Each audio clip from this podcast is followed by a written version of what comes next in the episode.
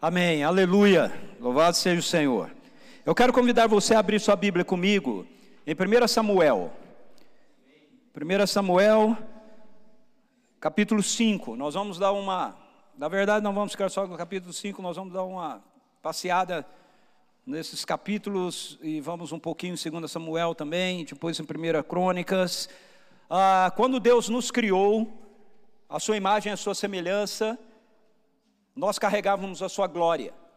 Deus disse para nós crescermos e multiplicarmos e enchermos a terra, porque quando nós crescêssemos e multiplicássemos e enchêssemos a terra, a intenção de Deus não era apenas fazer com que o, mundo fosse é, povoado. A intenção de Deus era que aonde o ser humano fosse, aonde o ser humano estivesse, a presença de Deus fosse representada ali porque nós somos criados para sermos embaixadores do reino de Deus aqui.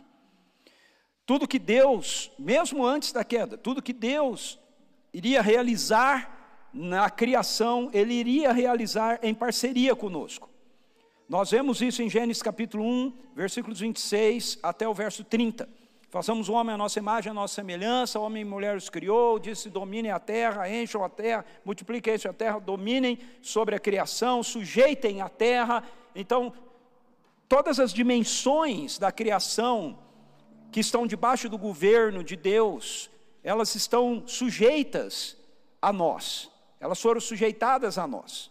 E aí você conhece a história, a humanidade foi enganada, nós abrimos mão da autoridade que da fonte da nossa autoridade, que é Deus, o nosso relacionamento com Ele, isso fez com que a glória do Senhor esvanecesse, a glória do Senhor fosse, ela se retirasse.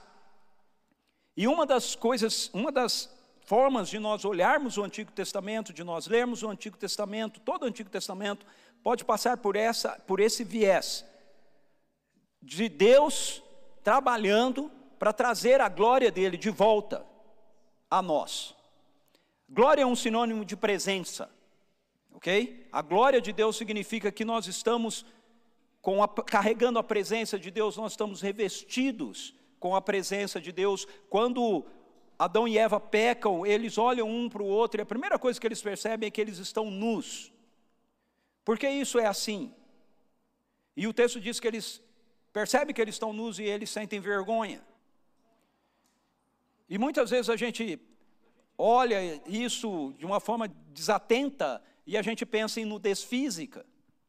Mas veja, ele, eles não estão com problemas, eles não estão é, se sentindo envergonhados porque eles, eles estão vendo a nudez física um do outro, ok?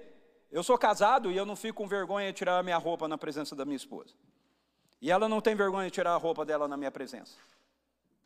O que acontece ali é que a glória de Deus que os revestia foi embora. E pela primeira vez eles estão se vendo sem a glória, sem a presença de Deus que os revestia, entende? E isso faz com que eles sintam vergonha, eles sintam um, um, eles, eles têm um sentimento estranho um pelo outro. A gente traduz por vergonha, mas a ideia é, é de um sentimento estranho que eles têm um pelo outro.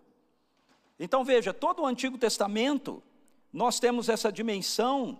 Você pode ler o Antigo Testamento por várias, várias avenidas, ok? E uma delas é essa, de você olhar e ver toda a história do Antigo Testamento sendo desenvolvida, mostrando como Deus está trabalhando para trazer a presença dele de volta para o meio da humanidade, como ele está fazendo para trazer a presença dele de volta para nós.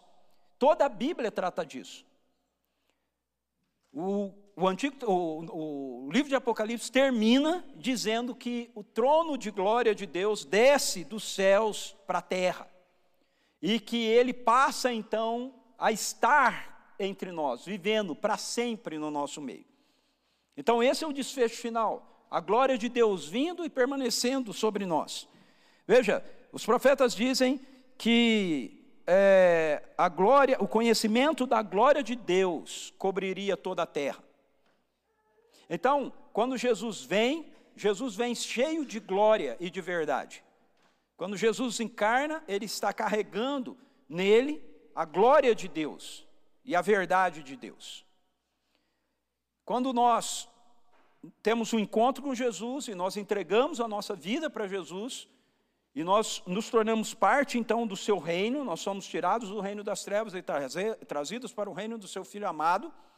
O que acontece é que a glória de Deus é inserida em nós. Paulo nos diz que nós, na nova aliança, passamos a carregar novamente a glória de Deus em nós. Essa glória, ela ainda está crescendo para atingir aquela dimensão que Deus planejou que ela existisse para nós e em nós. Então, quando Jesus diz para os seus seguidores: vão e façam discípulos de todas as nações, por que, que nós temos que fazer discípulos de todas as nações? Gênesis 1: cresça e multiplica e enche a terra. À medida que a humanidade se multiplicasse e enchesse a terra, a presença de Deus o conhecimento da glória de Deus estaria cobrindo toda a terra. Quando nós nascemos de novo, a glória volta. Jesus manda a gente fazer discípulos de todas as nações, porque é assim que o conhecimento da glória de Deus cobre toda a terra. Então, quando nós olhamos para o Antigo Testamento, nós vamos ver muitas histórias aonde o foco, ou o centro da história é, é esse, ok? É Deus trabalhando na vida das pessoas e trabalhando na vida de nações, de povos, de tribos, de famílias, aonde ele possa então restaurar a presença da glória dele, trazer a presença da glória dele de volta. Todo o Antigo Testamento é, não é apenas uma, uma, uma narrativa histórica, ok, de coisas do passado, são histórias, ela, todas elas foram ah, daquele jeito, aconteceu, existiu, ok? Só que são mais do que histórias. Por que, que o Espírito Santo inspirou esses textos? Por que, que ele registrou esses textos, essas histórias? Porque esses textos e essas histórias são, na verdade, testemunhos. Testemunhos de como Deus se relaciona conosco. Testemunhos de como nós respondemos a Deus, como nós devemos responder a Deus, ou como nós não devemos responder a Deus. Então, quando nós lemos o Antigo Testamento, nós não estamos apenas lendo a respeito de histórias do passado, entende?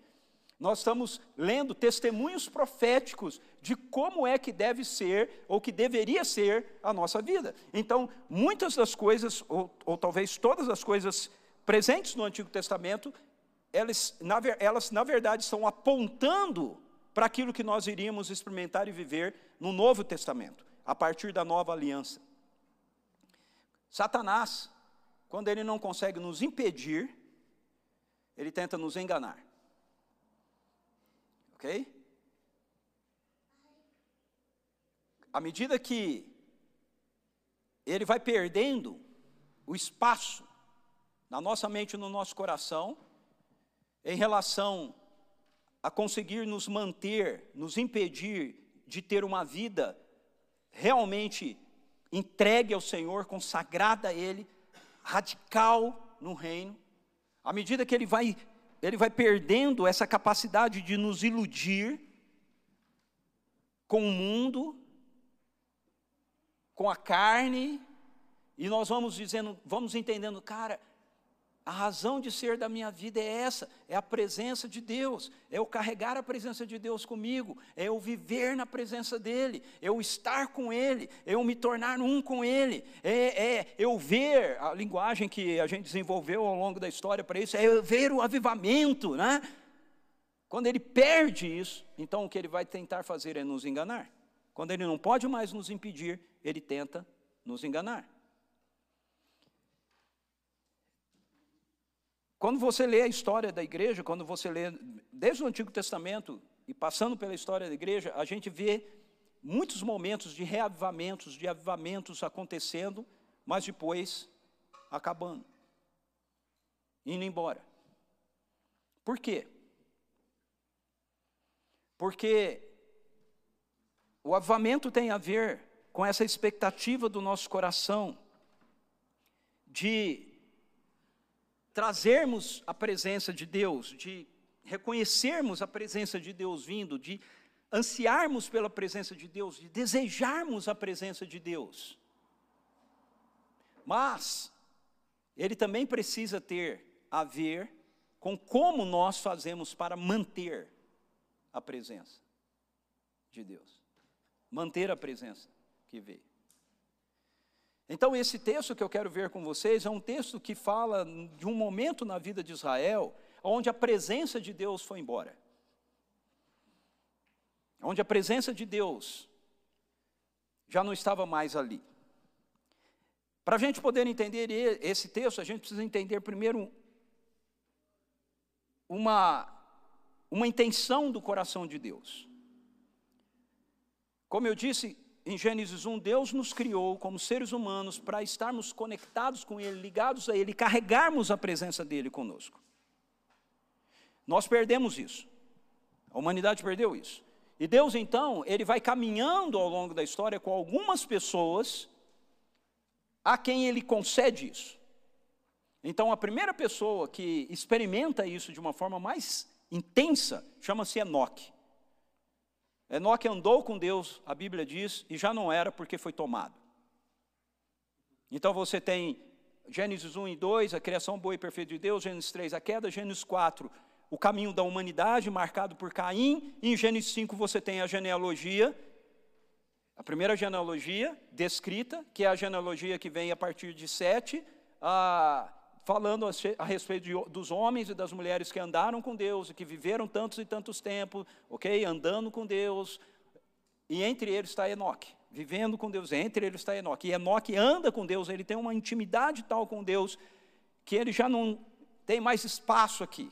E ele é elevado.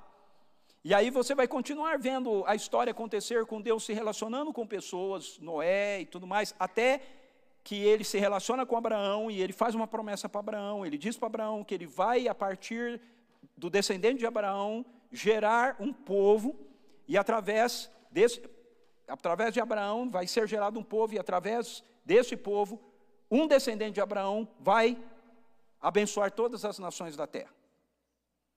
E aí vocês conhecem a história, José vai para o Egito, o povo Jacó com seus filhos vão para o Egito, eles vivem lá um monte de tempo no Egito, cresce, o faraó é favorável porque ele era conhecedor de, de José. José morre, eles continuam lá. 20 anos depois, troca-se a dinastia, sobe ao trono o faraó de uma outra dinastia que não conhecia José, não conhecia a história, não sabia nada daquilo, e aí escraviza o povo. E o povo fica 430 anos escravos, cumprindo uma profecia que Deus havia dito para Abraão. Queria ser assim. E aí Deus levanta Moisés, Moisés tira o povo do Egito. E por que que Moisés tira o povo do Egito? Apenas para o povo ser livre. Sim, ser livre é muito bom, ok? Mas veja, intenção, Deus tem uma intenção com o povo de Israel sendo tirado do Egito. Qual é a intenção? A intenção é que este povo, que é o povo formado a partir de Abraão, eles carregassem a sua presença, eles carregassem a sua glória, eles tivessem um relacionamento com Ele, para que então as demais nações da terra pudessem, olhando para a nação de Israel, entender como eles poderiam se relacionar com Deus. Então, você vai ler em Êxodo capítulo 19, Versos 3 a 6, o seguinte: Então Moisés subiu ao monte para, para encontrar-se com Deus, e do, e do monte Yahvé o chamou e lhe ordenou: Assim dirás à casa de Jacó e declararás aos filhos de Israel. Presta atenção nisso. Vós mesmos viste o que eu fiz aos egípcios e como os carreguei sobre asas de água e os trouxe a mim. Isso é graça. Vocês viram como a minha graça operou para a salvação de vocês.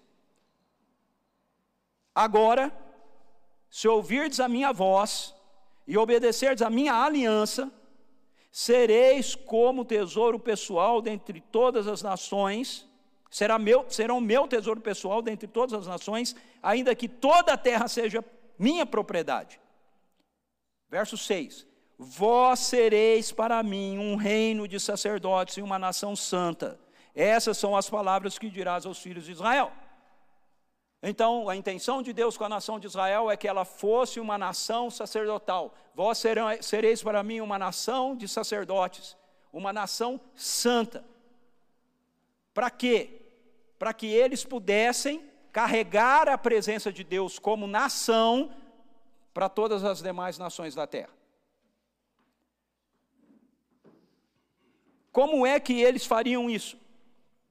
A intenção de Deus era dividir, dar a presença dele para toda a nação de Israel. Só que o que acontece?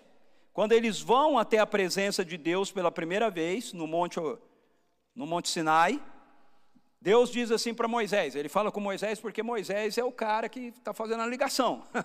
ele fala assim para Moisés, Moisés, ok, leva o povo até, o, até a, a presença do Monte Sinai, até o pé do Monte Sinai.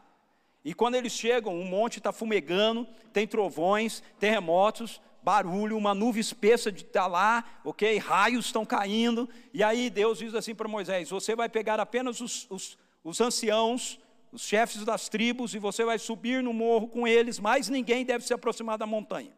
Aí eles começam a subir, ele sobe até um ponto e fala: Agora essa turma fica aí. Volta, sobe só você com Josué. O Josué sobe com ele, aí chega num ponto e fala: agora Josué fica aí, agora vem só você. E aí Moisés vai na presença de Deus, ele fica na presença de Deus, ele recebe a lei da presença de Deus, e a intenção primeira de Deus é que aquilo que ele estava dando para Moisés, não apenas a lei, a experiência, a relação, a presença, Moisés dividisse com toda a nação de Israel para que todos carregassem a presença de Deus. Só que o que acontece? Quando Moisés desce, Deus, Deus para ele, olha, desce lá porque o povo pecou, né, e tal, fizeram um bezerro de ouro, já distanciaram o coração deles de mim, não vai dar, pra, não vai dar certo esse negócio de eu ficar me relacionando com esse povo não, que eles vão morrer, né? Veja, quando Moisés vai subir e ele diz: Olha, eu, eu, vou subir, eu vou voltar, e Deus quer se relacionar com vocês, eles dizem assim para Moisés: Não, não, não, fale Deus com você, e você fale conosco. Por quê? Porque eles ficaram com medo da presença. Eles ficaram com medo da presença. E aí o que Deus faz? Deus dá a Moisés a lei e Deus dá a Moisés também as orientações da construção do tabernáculo, incluindo a arca da aliança. O desejo de Deus sempre foi estar na, no meio do seu povo. Sempre foi. Então, uma forma dele mostrar que ele estaria no meio deles era através da presença que ele traria da sua glória sobre a arca da aliança. A arca da aliança era um símbolo do trono de Deus no céu. Deus tem um trono no céu. A arca da aliança é um símbolo do trono dele na terra. Então, com a presença da arca da aliança, ele estava compartilhando com o povo de Israel que ele estava entre o povo.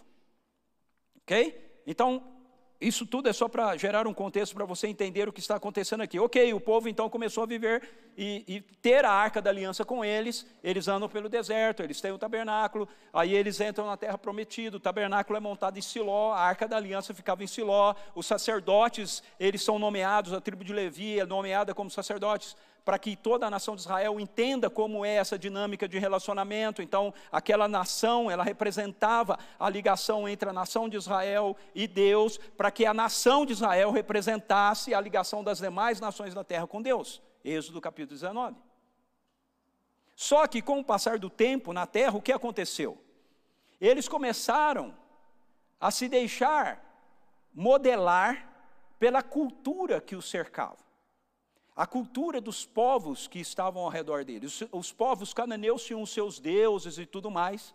E aí, quando nós chegamos é, no capítulo, em 1 Samuel, no capítulo 6, nós, capítulo 5, nós temos algo bem interessante acontecendo aí. O que, que está acontecendo aí? No, desculpa, no capítulo 4, o que, que está acontecendo aí? O povo de Israel sai para uma batalha contra um dos seus inimigos, dos seus grandes inimigos, que era a nação dos filisteus. Eles vão para a guerra, assim como eles faziam muitas e muitas vezes, porque várias nações ficaram na terra e eles tinham que lutar contra essas nações, e muitos deles não foram tirados da terra, permaneceram lá, e os filisteus eram um, uma dessas nações que permaneceu com eles ali, e eles estão vivendo num momento onde a própria palavra de Deus diz que a palavra de Deus era muito escassa.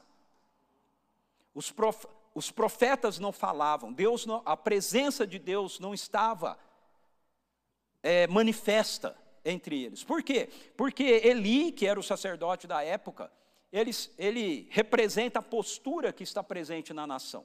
Quando você lê a história, você vê que Eli, ele é um sacerdote que está vivendo o seu ministério de forma complacente.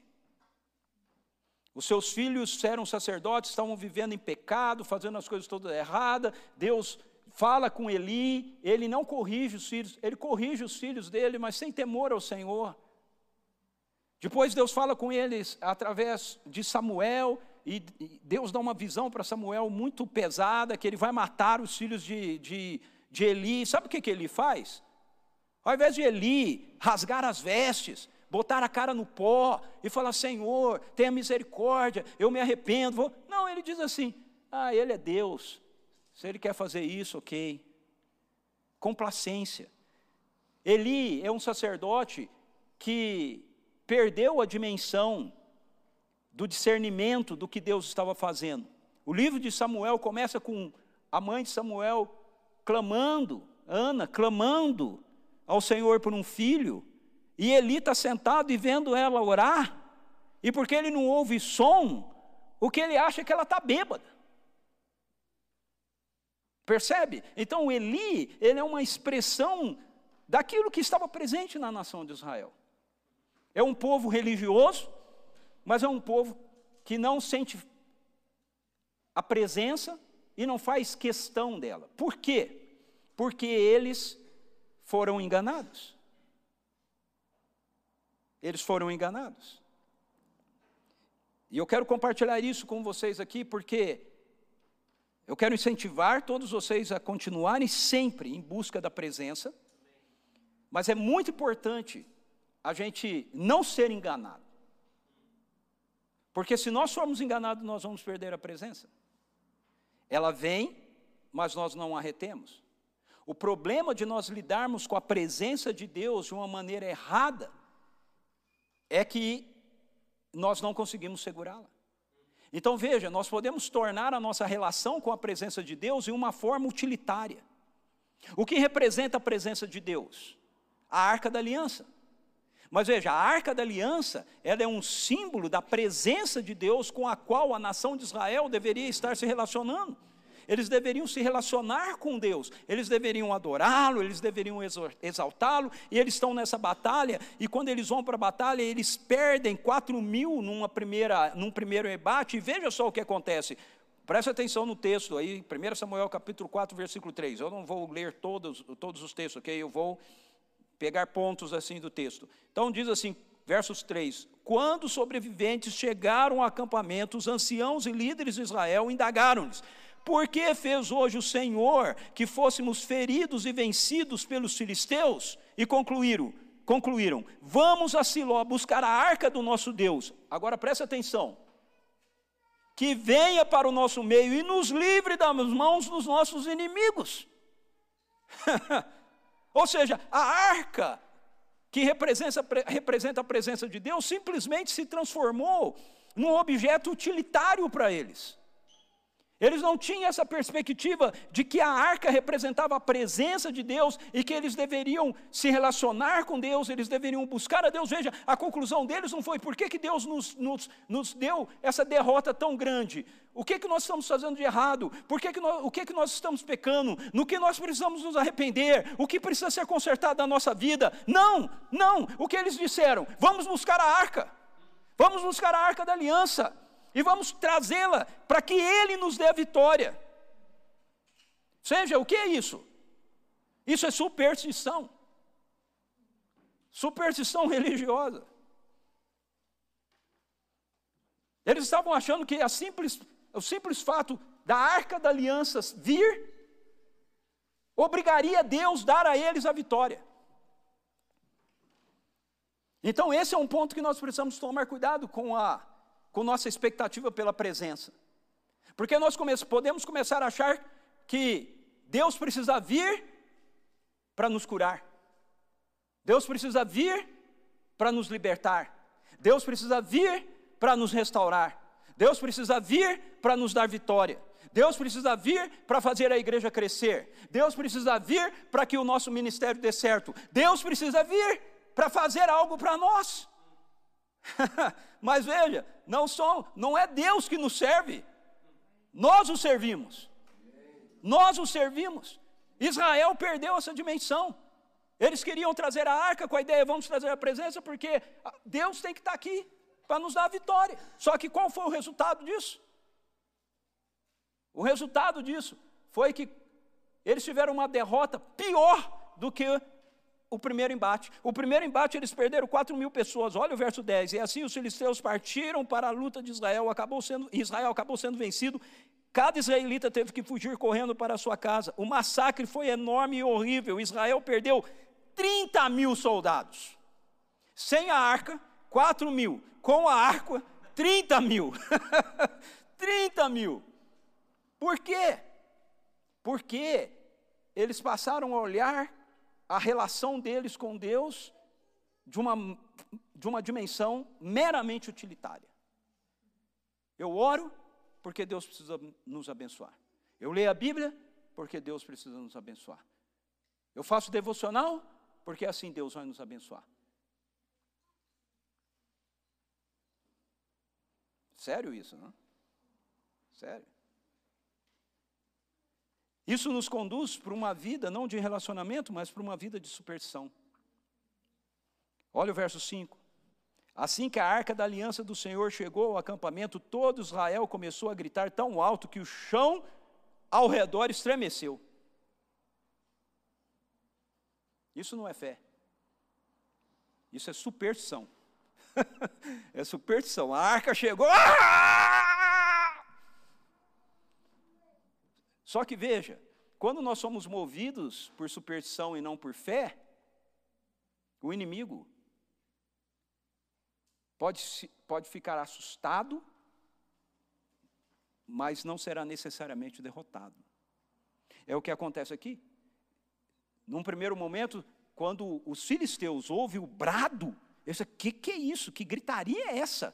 Lá no, no acampamento dos, dos israelitas, aí alguém diz, é a arca, é, é o Deus deles que chegou no acampamento. Eles falam, nossa, nunca vimos algo assim. Os deuses vieram para um acampamento, os deuses vieram lutar na guerra. Nenhum deles tinha o costume de levar os deuses para a guerra, eles ficavam nos templos. ok? E aí Israel também não levava a arca da aliança para a guerra. Eles estão fazendo isso aqui. Eles levaram lá. Nossa, nunca vimos algo assim. E, gente, é aqueles deuses que venceu o Egito. Que coisa terrível! Só que olha a postura que eles têm diante disso. E concluíram, verso 9: Sede fortes, ó filisteus, e sede homens corajosos, a fim de que não vos torneis escravos dos hebreus, como eles foram vossos escravos no passado, sejam, sejam homens e lutai bravamente. Ou seja, eles ouvem os gritos, falam: Nossa, nunca vimos nada assim. Os deuses chegaram lá, mas só que eles não recuam, eles avançam. E o resultado disso está no verso 11, 10 e 11, 10 já lemos, 30 mil mortos. O verso 11 diz que os filisteus se apossaram da arca de Deus e Rófine e Finéias, os filhos de Eli, foram mortos. Deus havia dito através de Samuel que os filhos de Eli iriam morrer que a casa de Eli não teria descendência, não iria para frente, a família dele terminaria ali. O resultado disso é que quando o mensageiro volta até Siló para anunciar a perda da guerra, da batalha que eles tiveram, Eli está sentado no portão, ele está com 98 anos de idade, o texto diz que ele é obeso, ele já não enxerga, os olhos dele são, são baços, e ele ouve todo o, lamento, ele fala, o que está acontecendo? E quando o homem diz para ele, olha, nós tivemos uma grande carnificina, Israel perdeu a batalha, seus filhos foram mortos, a arca da aliança foi tomada. Ele cai da cadeira, quebra o pescoço, morre. Quando a notícia chega na casa da sua, da, na sua casa, uma das suas noras está grávida, esposa de Rófines, de, de Finéias, ela dá à luz uma criança e morre, e antes de morrer, ela dá o nome dessa criança de Icabode, foi-se a glória do Senhor. Foi-se a glória do Senhor. Então, nós, Deus tem nos chamado, queridos e queridas, para sermos um povo que realmente possa carregar a sua presença. 1 Pedro 2,9: Vós sois raça eleita, sacerdócio real, nação santa, povo de propriedade exclusiva de Deus, a fim de proclamardes as virtudes daquele que vos chamou das trevas para a sua maravilhosa luz. Pedro está fazendo a citação de Êxodo capítulo 19, verso 6, adaptado para a igreja. Então, aquilo que Deus queria e que não foi cumprido em Israel, Deus espera que seja cumprido na nossa vida. Mas nós temos um testemunho histórico do que nós não devemos fazer para que o mesmo erro não aconteça de novo. Então nós não podemos lidar com a presença de Deus de uma forma irreverente, irresponsável. Nós não podemos lidar com a vinda da presença de Deus, a expectativa da presença, achando que isso é simplesmente para o nosso benefício, é simplesmente para Ele vir e fazer coisas para nós.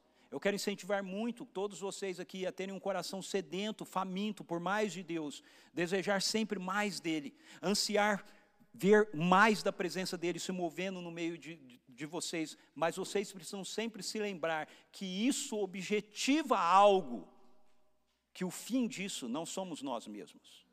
O fim disso é a glória de Deus.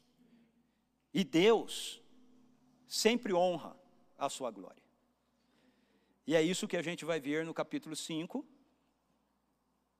e no capítulo 6, parte do capítulo 6. O que acontece? Os filisteus levam a arca da aliança para uma das suas cidades, para Asdod, colocam a arca no templo do deus Dagon deles. Por quê? Porque eles estão honrando Dagon. Eles estão dizendo: nosso Deus venceu o Deus de Israel. E agora o Deus de Israel é escravo do nosso Deus, está diante do nosso Deus. Só que aí eles vão dormir. No dia seguinte, o texto diz que a estátua de Dagon está prostrada diante do, da arca da aliança. Ah, mas quem que derrubou essa estátua? Bota a estátua de, de pé. Aí passa a noite, na noite seguinte, a estátua está caída, a cabeça da estátua cortada, as duas mãos cortadas e colocado direitinho no, no, na soleira. Cabeça arrumadinho, as mãos arrumadinhas, e a estátua caída na frente da arca da aliança. Que isso? E aí eles levantam a estátua, eles arrumam a estátua, e o texto nos diz que então o Senhor começa a trazer sobre Asdod o juízo dele, o julgamento dele, porque Deus cuida da sua própria honra, Deus cuida da sua própria glória. Então, as pessoas de Asdod começam a ficar enfermas, doentes, as pessoas começam a morrer, e a turma diz: gente, isso está acontecendo por causa da arca da aliança. Nós não queremos mais que essa arca desse, desse, desse, tal Deus de Israel fique aqui. Chama os cinco príncipes dos filisteus, ó, se vira com essa arca, nós não queremos ela mais na nossa cidade. Eles tiram a arca de lá e mandam para Gate. Quando a arca chega em Gato, acontece a mesma coisa. O povo começa a ficar doente, a gente começa a morrer. Aí o pessoal de Gato fala: Nós não queremos que essa arca fique aqui, manda para outro lugar. Aí eles tiram e mandam para Ascalon. Quando a arca vai chegando em Ascalon, que a turma da Ascalon vê que a arca está vindo, ah, não queremos isso aqui, não vai adotar esse negócio, não, não queremos, não entra. Meu Deus. Mas os filisteus mandam, a arca fica lá, consequência, toda a cidade começa a ficar enferma, pessoas começam a adoecer, pessoas começam a morrer. Isso fica assim por sete meses. Sete meses, até que os filisteus, os líderes dos filisteus, se convencem que eles não têm condições de dominarem o Deus de Israel. E aí eles chamam os seus magos, os seus sacerdotes, e dizem: escuta, como é que a gente faz para mandar o raio dessa, dessa, dessa arca embora daqui? como é que manda isso? E aí os sacerdotes dizem: ah, olha, vocês não devem mandar a arca de volta sem vocês fazerem uma reparação. Faz aí umas estátuas de, de ouro, de rato, umas estátuas de ouro de tumor, né? As enfermidades lá fica claro, então, que eram causadas por uma peste de ratos e etc. E aí vocês mandam numa arca, né, num caixote junto com a arca, pega um carro de boi, coloca a arca lá, coloca essas, essa, essa dádiva de reparação junto e solta. Vocês vão ver, se o carro de boa for na direção de Israel, vocês vão ver que realmente tudo que estava acontecendo aqui era o Deus deles que estava pesando a mão sobre nós. Se não, foi o acaso. Veja, eles são pagãos, eles não entendem nada de Deus, tá certo? Na verdade, não precisava ter feito estátua de ouro, nada disso. Passava botar a arca e mandar embora. e a coisa ia resolver, ok? mas eles entenderam que eles tinham que fazer a reparação, era a dinâmica que eles tinham com os deuses deles. Então eles fizeram isso, a arca foi e ela. Você, eu estou aqui já no capítulo é, 7, versículo 13, você vai ver que a arca vai chegar em Bet-Semes, na região de Israel.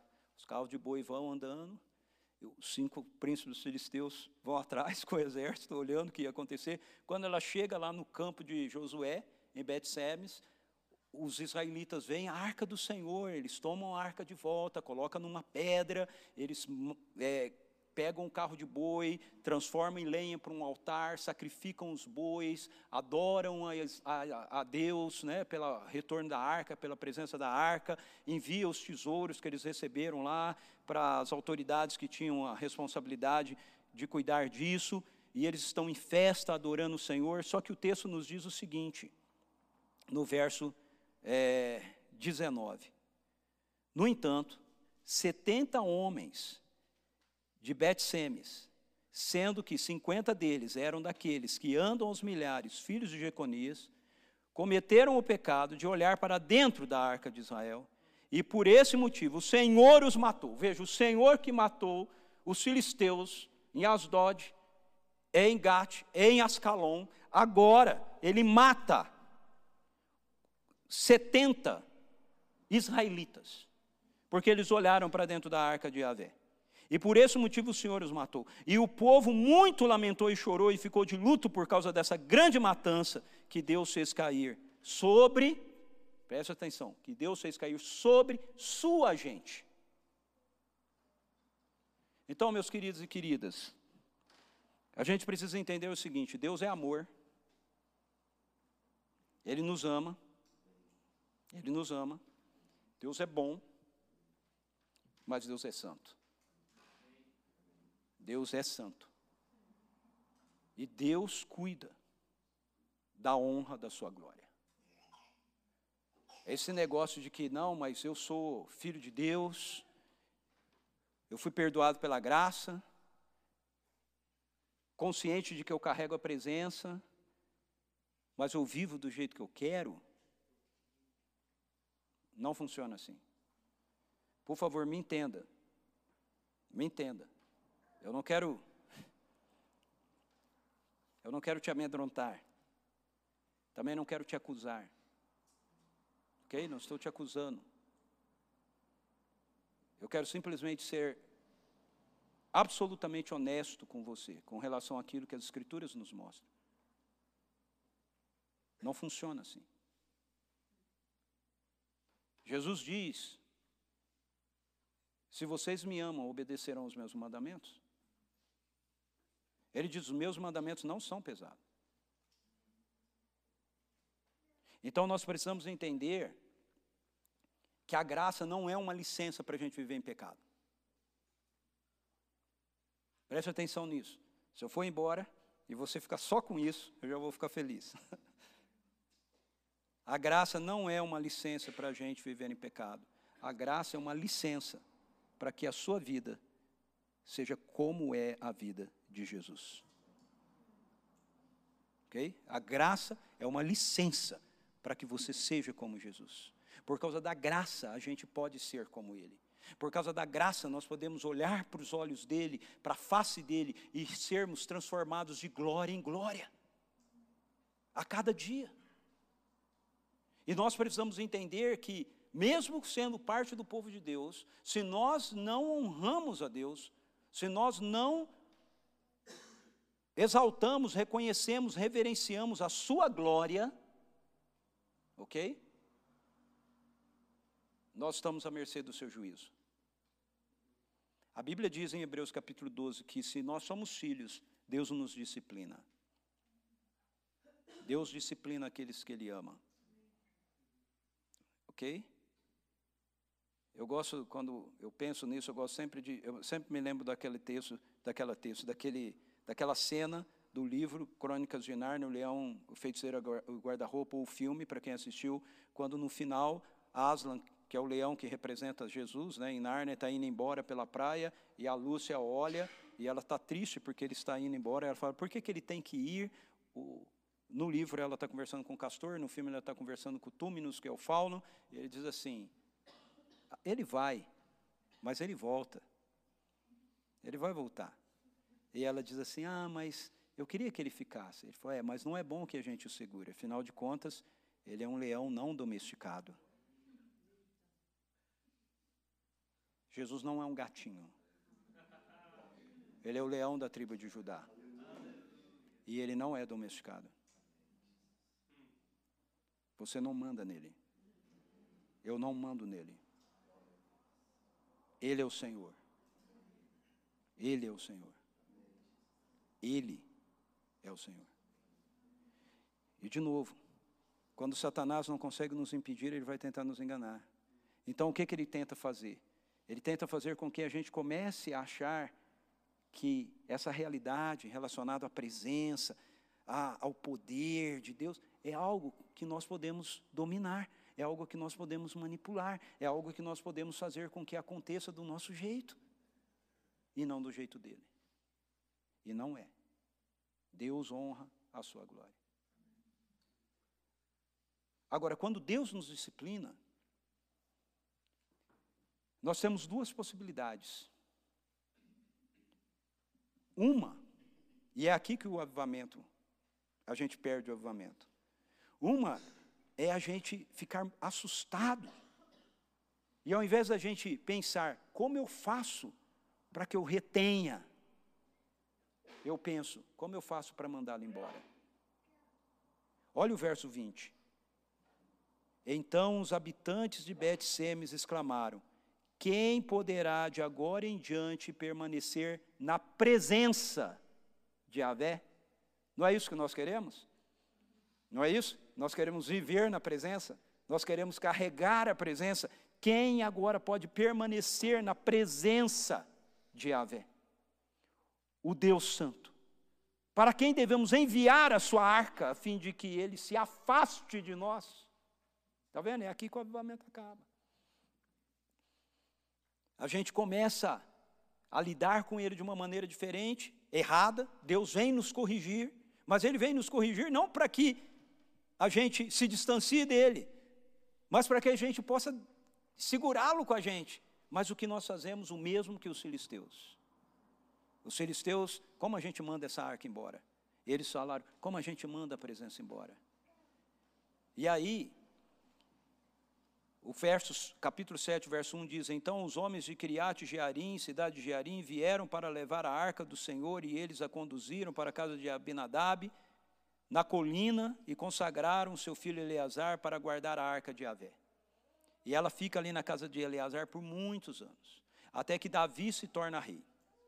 E aí a gente vai para sai aí de 1 Samuel e vai lá para 2 Samuel capítulo 6. Davi se torna rei e a primeira coisa que Davi faz quando ele unifica o reino, quando ele se torna rei, é eu quero trazer a arca da aliança para Jerusalém.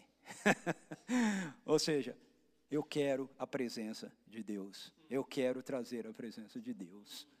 E aí o que ele faz?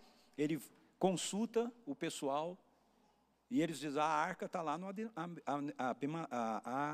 Abinadab, está lá na casa dele. Ah, então vamos buscar. E aí eles informam para Davi que a arca chegou lá num carro de boi. O que, que Davi faz? Manda construir um carro de boi zero bala. Zero bala. Vai com os cantores para adorar o Senhor. Eles pegam a arca da aliança, colocam sobre o carro de boi, de boi.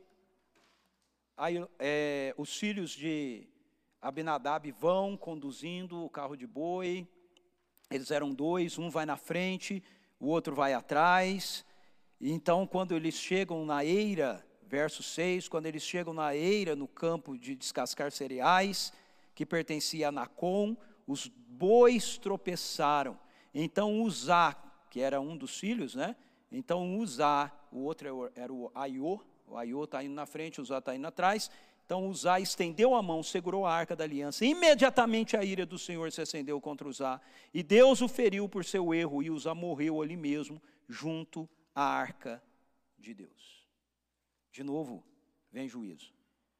Por quê? Quando a gente lê esse texto, talvez a gente possa pensar assim: nossa, mas Deus era muito bravo, né? Só porque o Uzá tocou na arca, para impedir que ela caísse, mas não é, não é esse o ponto. Não é só porque o Uzá tocou na arca. Sabe o que está acontecendo aqui?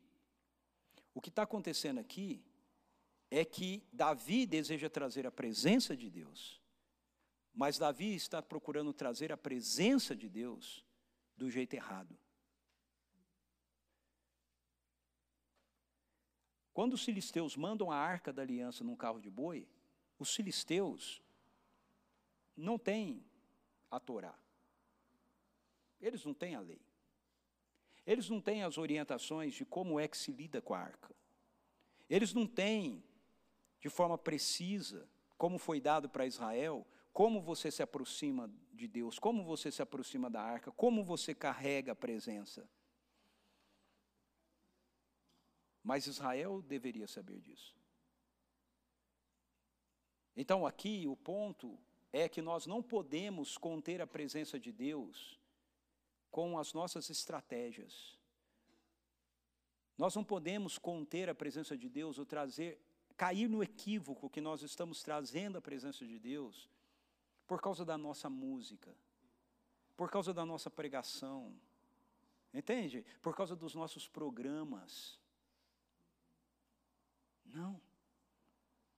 Todas essas coisas têm o seu lugar, mas quando nós dependemos delas, elas se tornam carros de boi.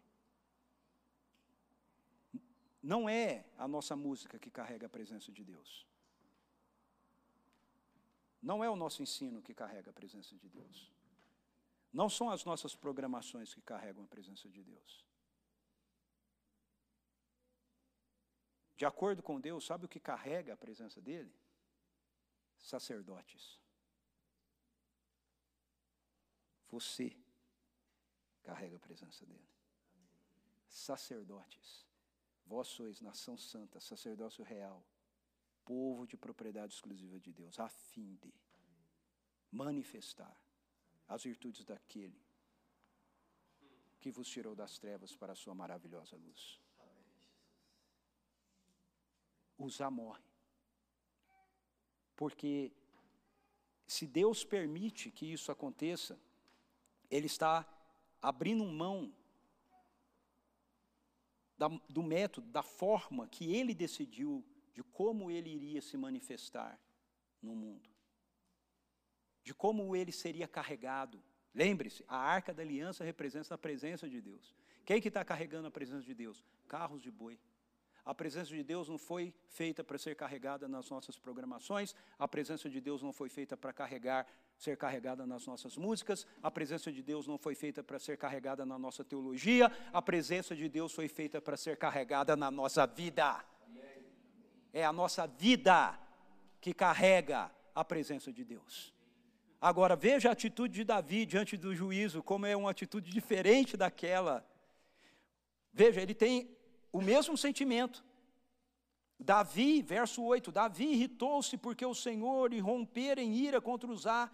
Por isso aquele lugar passou a se chamar até o dia de hoje, castigo de Uzá. Nesse dia, verso 9, nesse dia, Davi teve grande medo de Avé, como eles lá, no, cap, no verso 20 do capítulo 6 de 1 Samuel. Mas olha a diferença. Eles já tiveram grande medo e disseram: Como fazemos para mandar a arca embora? Tirar a arca do nosso meio. Davi está com medo e ele, e, e ele se questiona: como poderá vir a arca de Avé para ficar em minha casa? Percebe a diferença? Davi também foi cheio de medo, cheio de temor. Gente, nós estamos lidando com Deus que é santo demais. Mas enquanto o povo de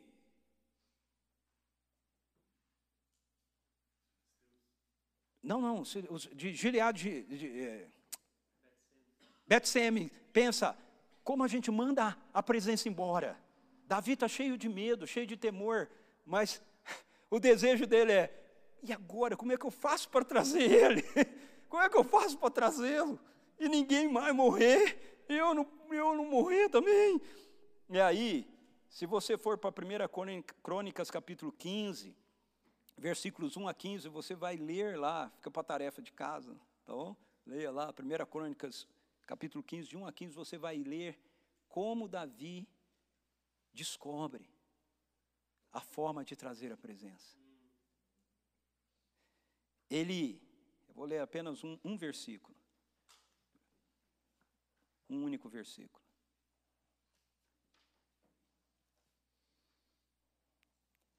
E os levitas carregaram, verso 15, e os levitas, 1 Crônicas 15, 15, e os levitas carregaram a arca de Deus, apoiar, apoiando as varas da arca sobre os ombros, tudo de acordo com o que Moisés havia determinado, em conformidade com a palavra de Yahvé. Como Davi descobre? Em conformidade com a palavra de Yahvé mais presença, mais palavra. Mais presença, mais palavra. Mais sinais, mais palavra. Mais curas, mais palavra. Mais manifestações, mais palavra. Mais palavra.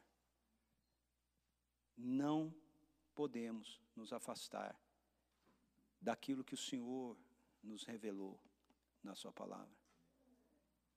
Deus quer que a gente carregue Sua presença. Deus quer que a gente experimente mais e mais dele.